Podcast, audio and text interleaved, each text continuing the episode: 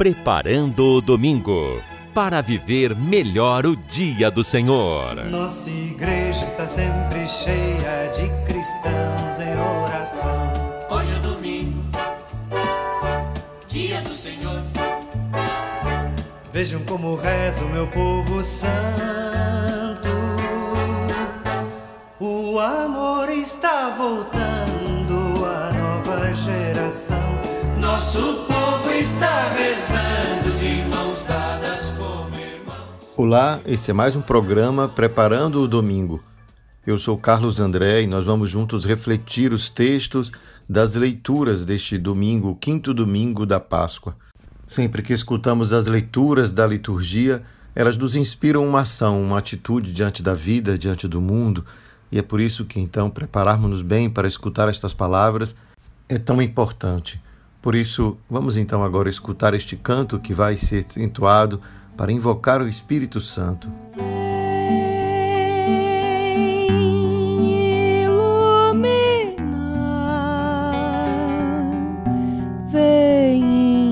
inspirar o pensamento.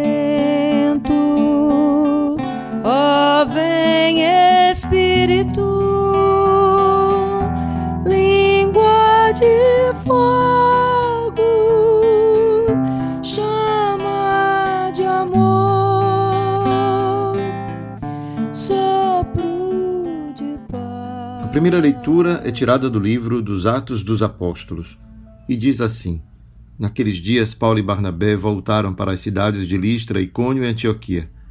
Encorajando os discípulos, eles os exortavam a permanecerem firmes na fé, dizendo-lhes: É preciso que passemos por muitos sofrimentos para entrar no reino de Deus. Os apóstolos designaram presbíteros para cada comunidade. Com orações e jejuns, eles os confiavam ao Senhor, em quem haviam acreditado. Em seguida, atravessando a Pisídia, chegaram a Panfilha, anunciaram a palavra em Perge e depois desceram para Atália. Dali embarcaram para Antioquia, de onde tinham saído, entregues à graça de Deus para o trabalho que haviam realizado. Chegando ali, reuniram a comunidade. Contaram-lhe tudo o que Deus fizera por meio deles e como havia aberto a porta da fé para os pagãos. Esse pequeno trecho dos Atos dos Apóstolos conclui a primeira viagem que Paulo fez depois que ele foi enviado em uma assembleia em Jerusalém para anunciar aos pagãos. E aí o termo pagão a gente conhece da nossa linguagem, mas na linguagem bíblica é preciso que a gente explique um pouco melhor.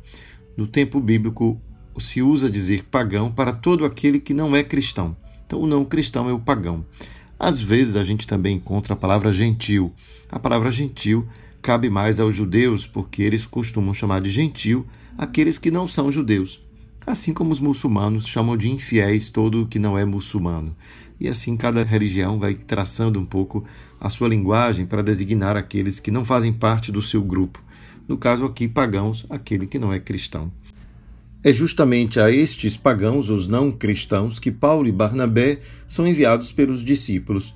Eles são convidados, portanto, a partir de Antioquia e passando pelas cidades daquela região da Ásia Menor, a fim de anunciar a ressurreição de Cristo a tantos quantos nas sinagogas, nas regiões por onde os judeus haviam se espalhado, para que Paulo pudesse assim ser um mensageiro desta boa nova. Isto é, a esperança é de que os irmãos do judaísmo, os irmãos da promessa, a promessa que Deus havia feito a este povo de que enviaria o seu Messias, pudesse chegar até ele. Paulo era uma espécie de mensageiro dessa notícia. Era necessário avisar aos outros irmãos que o Jesus que tinha sido crucificado se manifestou a eles ressuscitado. Portanto, comprovou as suas palavras, ele realmente era o Filho de Deus que havia sido anunciado pelos profetas. Portanto, a missão de Paulo é uma missão de mensageiro, de anunciar essa boa nova a todos os seus irmãos. Porém, no caminho de Paulo, a gente descobre que não sempre ele foi acolhido com a mesma alegria. Isto é, por muitas sinagogas por onde ele passou na sua primeira viagem, ele fez milagres, ele arrastou multidões, o que despertou a mesma ira de adversários semelhantes aos de Jesus. Assim como Jesus foi morto porque a sua pregação não agradou aqueles que em algum momento ficaram muito apegados à sua tradição, aqueles que em algum momento sentiram-se ameaçados na sua influência junto ao povo, da mesma forma, Paulo foi apedrejado em uma das sinagogas, depois que passou por uma das sinagogas e ali realizou um milagre. Tido como morto, ele é resgatado pelos seus discípulos e assim empreende a viagem de volta. E é voltando que ele passa pelas mesmas comunidades por onde havia antes anunciado o Evangelho. E é esse trecho que nós lemos na liturgia de hoje, onde Paulo encoraja e recorda que para anunciar o reino de Deus, ou para entrar no reino de Deus, é necessário que passemos por muitos sofrimentos. E provavelmente ele se refere a estes sofrimentos que ele passou ao anunciar que Cristo ressuscitou e a realizar milagres que comprovavam o seu anúncio e Cristo realmente atuava por meio deles.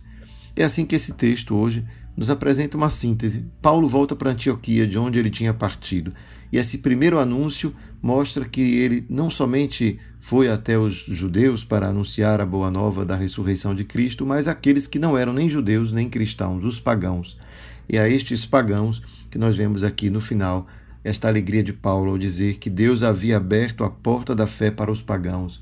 Isto é, ele não esperava que pessoas que não possuíam a mesma esperança do Messias pudessem também acolher, que outras pessoas de fora do judaísmo pudessem acolher com fervor aquilo que ele vinha para dizer, que Cristo ressuscitou. É por isso, então, que a gente vai ter nesse capítulo, nesse finalzinho de capítulo que nós lemos, o último momento dessa primeira visita de Paulo, que vai desencadear, se cada um de nós tomar o livro de Atos dos Apóstolos, uma grande disputa, que é o capítulo 15, que a gente talvez vai continuar lendo não é, durante esses dias. É por isso que, que esse trecho é importante, mostrando-nos o quanto o anúncio do Evangelho, o anúncio da Boa Nova de Cristo, ele pode sim arrastar multidões pela força da sua palavra, mas pode também atrair adversários e que ninguém se intimide, ninguém desencoraje por causa daqueles que se incomodam com uma palavra de paz, de verdade, de justiça, de concórdia. Muitas vezes queremos somente proteger o nosso quinhão, aquele nosso mundinho. E quando vem uma palavra que permite que nós tenhamos uma visão mais ampla e vendo, olha, o mundo é de todos, cabe todo mundo, vamos acolher. E nem sempre a gente percebe que todos estão dispostos a acolher a diferença, acolher aquele que fala algo diferente daquilo que você, quem sabe, acredita e pensa que é a verdade, um pouco daquilo que aconteceu entre Paulo e os judeus. Nós, como cristãos, somos chamados, né, provocados por essa palavra do reino de Deus aberto a todos, não apenas a um pequeno grupo. E é por isso que, que pensar em Atos dos Apóstolos é pensar também nessa nova atitude que cada um de nós que abraçou Cristo precisa ter no mundo, né? ser capaz também de estar atento a todas as diferenças que existem entre nós e permitir que elas todas sejam acolhidas neste grande projeto de Deus, né? que todos possamos nos reconhecer filhos do mesmo Pai, irmãos, cuidadores uns dos outros. É por isso que então o Salmo, quando nos apresenta esse louvor, bendirei o vosso nome, ó meu Deus, meu Senhor e meu Rei para sempre. A aclamação de Deus como Rei implica em colocar-se no seu reinado, não é? Afinal, o reino de Deus só pode existir se nós fizermos com que ele seja rei. E este reinado de Deus sobre nós é o que realmente importa. Quando Deus reina, escutamos, portanto, as suas normas, nos colocamos debaixo dos seus critérios. Os critérios deste rei, deste reino, é os critérios do amor, né, do amor ao próximo. É o que o evangelho de hoje vai nos recordar. Mas a segunda leitura, para completar nossas leituras, das primeiras leituras dessa liturgia, é extraída do livro do Apocalipse e diz assim: Eu, João, vi um novo céu e uma nova terra, pois o primeiro céu e a primeira terra passaram e o mar já não existe. Vi a cidade santa, a nova Jerusalém que descia do céu de junto de Deus, vestida qual esposa enfeitada para o seu marido. Então ouvi uma voz forte que saía do trono e dizia: Esta é a morada de Deus entre os homens. Deus vai morar no meio deles. Eles serão o seu povo e o próprio Deus estará com eles. Deus enxugará toda lágrima dos seus olhos. A morte não existirá mais e não haverá mais luto, nem choro, nem dor, porque passou o que havia antes.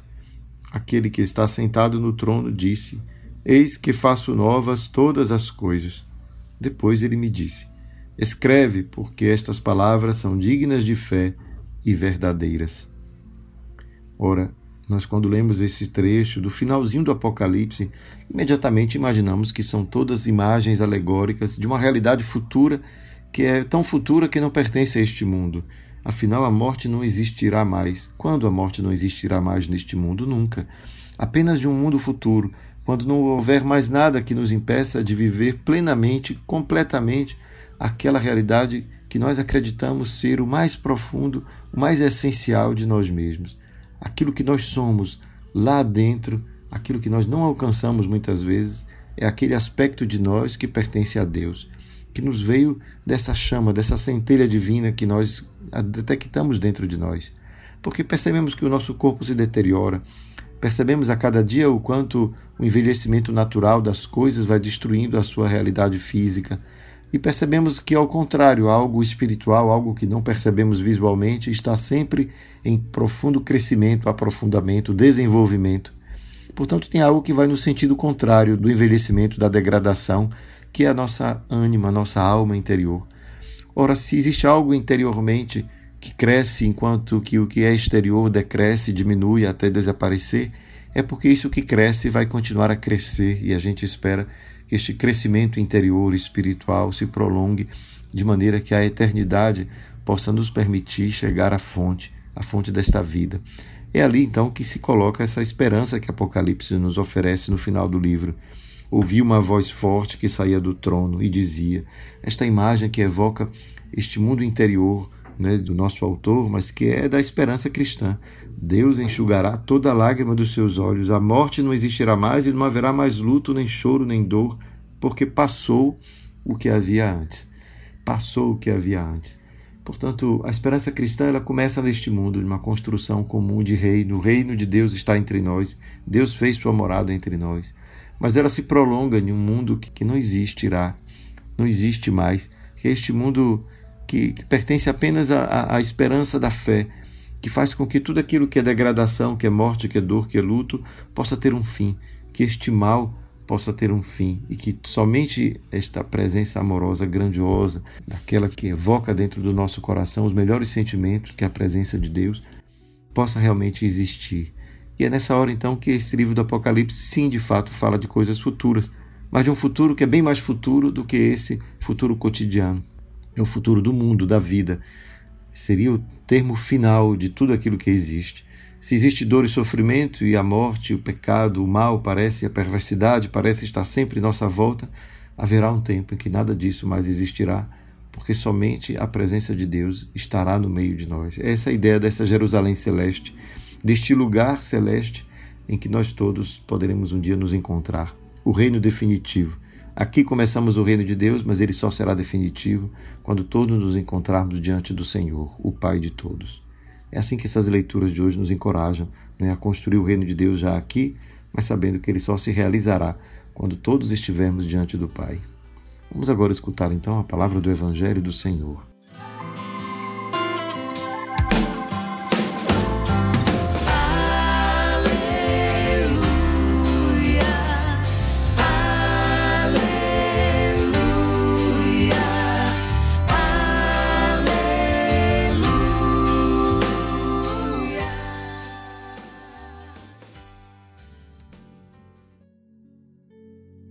Evangelho de Jesus Cristo, segundo João.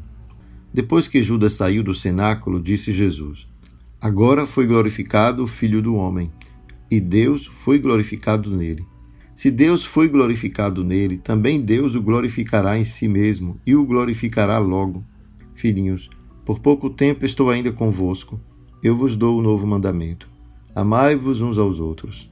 Como eu vos amei, assim também vós deveis amar-vos uns aos outros. Nisto todos conhecerão que sois meus discípulos, se tiverdes amor uns aos outros. O Evangelho de hoje recorda aquele diálogo de Jesus com os discípulos na última ceia. E aí vemos aí o episódio de Judas que sai do cenáculo. Mas a palavra enigmática de Jesus nos provoca uma interrogação. Agora foi glorificado o Filho do Homem e Deus foi glorificado nele. O que pode significar isso? É claro que para os discípulos que escutam estas palavras nos primeiros momentos não é nada que seja possível de identificar, o que significa ser glorificado. Mas nós, leitores, nós que vivemos da ressurreição, sabemos a cruz e a ressurreição de Jesus é a manifestação mais profunda da ação de Deus no mundo, esta ação salvadora, amorosa de Deus, que na verdade, quando permite que o seu filho seja vítima dessa perversidade humana que o leva à morte, está apenas demonstrando até onde o seu amor de pai é capaz de ir, é capaz de fazer com que até mesmo o seu filho amado seja sacrificado, mas não porque Deus quisesse o seu sacrifício, mas porque este gesto representaria a manifestação mais crua, mais dura da crueldade, da maldade ou da consequência do pecado. O pecado destrói. O pecado destrói não somente o ser humano interiormente, mas destrói o tecido humano. O pecado é tudo aquilo que impede que a fraternidade cresça, que o outro, que é o diferente, possa ter espaço. E Jesus, naquele contexto, era o diferente. Jesus era o diferentão. Afinal, ele não comungava do pensamento dos fariseus, ele não estava no templo fazendo, quem sabe, adulações aos sacerdotes, oferecendo aquilo que eles gostariam que Jesus oferecesse. Jesus não respeitava as regras humanas que pudessem impedir que o ser humano estivesse em primeiro lugar. Portanto, ao invés do sábado, era o ser humano aquilo que interessava a Jesus. Ao invés das leis, era a necessidade da compaixão diante daquela mulher adúltera, e tantas outras situações em que Jesus colocava o ser humano acima das leis, acima das regras, dos costumes. E é claro, Jesus só poderia ser um diferentão mesmo. Não poderia nunca comungar com aquele jeito de ser que teria que ser igualzinho a de todo mundo para satisfazer os que poderiam ou não se incomodar com quem pudesse apresentar uma outra maneira de viver. E esta outra maneira de viver de Jesus não tem regras, regras fixas. A única regra é essa que ele nos oferece: amai-vos uns aos outros. O amor se torna a regra primordial, o critério fundamental de toda ética, de toda moral. Tudo aquilo que fugir desta, deste princípio fundamental estaria em contradição com a mensagem de Jesus. É claro que diante de uma palavra assim é preciso tanto discernimento. O próprio Agostinho, com uma frase famosa, diz: Ama e faz tudo o que quiseres, querendo dizer que a regra é o amor, mas não que no amor não tenha regras, mas é preciso que as regras sejam fundamentadas nesse desejo primordial de privilegiar o outro, as necessidades do outro, ou a busca e o desejo do outro de ser feliz, de encontrar-se na vida. É tão complexa a vida, é tão complexa a vida interior de uma pessoa, são tantas as influências, são tantos os condicionamentos, são tantos os, os, os, problemas que muitas vezes ao longo da nossa vida, crescimento, vão se acumulando no nosso consciente e inconsciente e vamos agindo sem nem mesmo nos dar conta do quanto é autodestrutivo certos comportamentos. Por isso, o amor é o único critério de fato capaz de superar qualquer regra que passasse uma régua e dissesse um limite em que todos deveriam, digamos assim, estar sobre ele. Tantas vezes é, é, difícil estabelecer esta régua, tantas vezes essa régua precisa ser modulada segundo as condições de vida de cada um. É por isso que também a moral cristã vai falar dessa necessidade de perceber a capacidade de cada um de viver sob esta regra, a regra do amor, e como que este amor se concretiza no dia a dia. É, portanto, uma tarefa cotidiana, difícil muitas vezes, mas exigente porque ela corresponde ao essencial, ao essencial da vida amar uns aos outros. Nisto todos conhecerão que sois meus discípulos. Portanto, quando no nosso mundo de hoje encontramos palavras de ódio, palavras de repreensão do modo como o outro pensa, ou palavras que minimiza, digamos, o sofrimento alheio, por exemplo, coisas que a gente pode às vezes considerar apenas, como se diz atualmente, o politicamente correto, mas muitas vezes o politicamente correto é apenas um outro nome para respeito mútuo respeitar o limite do outro, respeitar a consciência do outro, respeitar a sua própria condição física, se ele é gordo, se ele é negro, se ele é alto, se ele é baixo, se ele é mulher, se ele é trans, se ele é homo, não importa qual é a condição física que ele viva, ele é um outro. E é nesse sentido que este outro merece o respeito. Portanto, manifestar amor passa por pequenos gestos.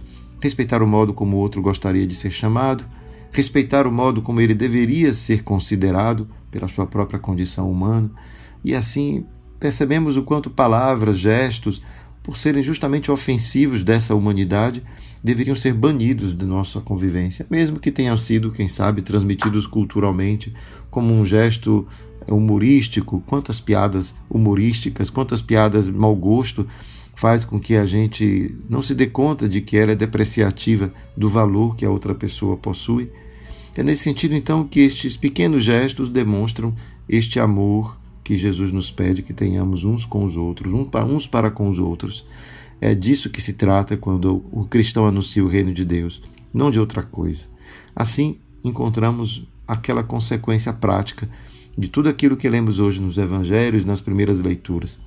Viver o reino de Deus é viver segundo esta regra do amor, que respeita o outro, que o coloca no lugar de irmão, filho de Deus, merecedor, portanto, de uma consideração idêntica àquela que gostaria de receber, e também conhecedor, ou pelo menos sabedor de que somos pessoas complexas e cada um tem uma complexidade própria por conta das suas dificuldades pessoais, das suas condições genéticas, condições de crescimento, exigências pessoais, somos tão diferentes uns dos outros. E é tão difícil muitas vezes satisfazer quem a gente ama, quanto mais evitar ofender quem não conhecemos. Por isso é preciso guardar sempre uma atitude profunda de respeito, de consideração pelo outro, porque nisso se manifesta o amor que Jesus nos pediu que tenhamos uns pelos outros. É nisso que seremos reconhecidos como cristãos. Todo gesto que implique inimizade e indiferença à situação de vida do outro é contrário ao cristianismo e poderíamos nos dizer nos tornamos pagãos, não cristãos, quando agimos assim. Peçamos a Deus, portanto, essa coragem de renunciar aos nossos traumas, ou melhor dizendo, aos nossos preconceitos culturais ou pessoais, familiares, e buscar sempre encontrar esse critério. Como faço para transmitir este amor que Deus me pede que eu tenha, que eu demonstre, que eu manifeste pelos outros, para que eu possa realmente me considerar e me apresentar como cristão a quem quer que seja. Passemos, portanto, em revista a nossa vida, nossas palavras, nossas mentalidades, para que elas sejam cada vez mais coerentes com este reino, o reino de Deus.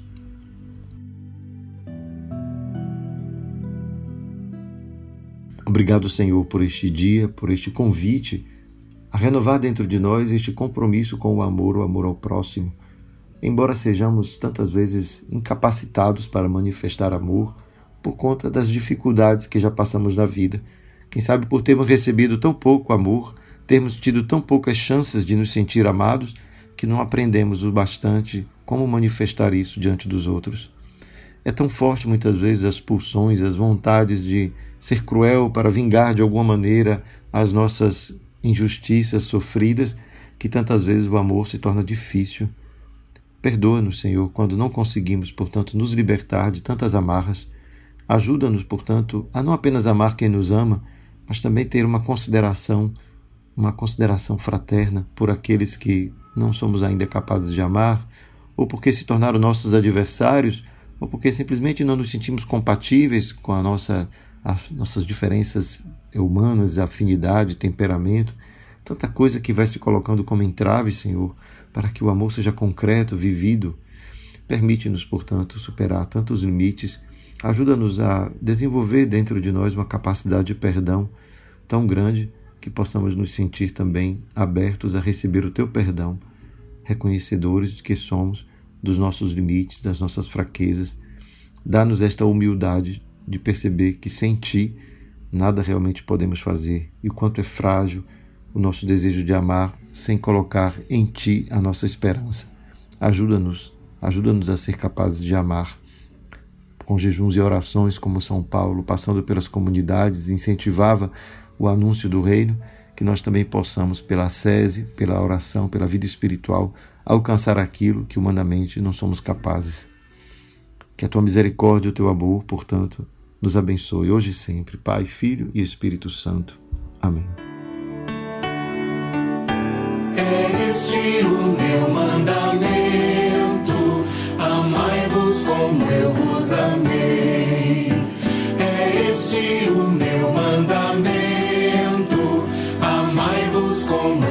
Vos amei.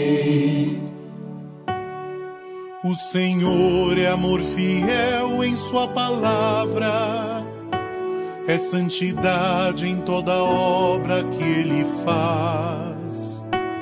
Ele sustenta todo aquele que vacila e levanta todo aquele que tombou. Este o meu mandamento: amai-vos como eu vos amei.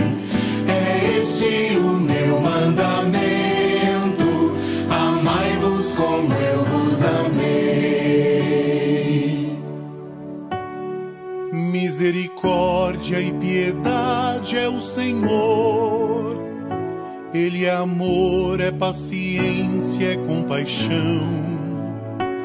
O Senhor é muito bom para com todos. Sua ternura abraça toda criatura. É este o meu mandamento: amai-vos como eu vos amei. É este o meu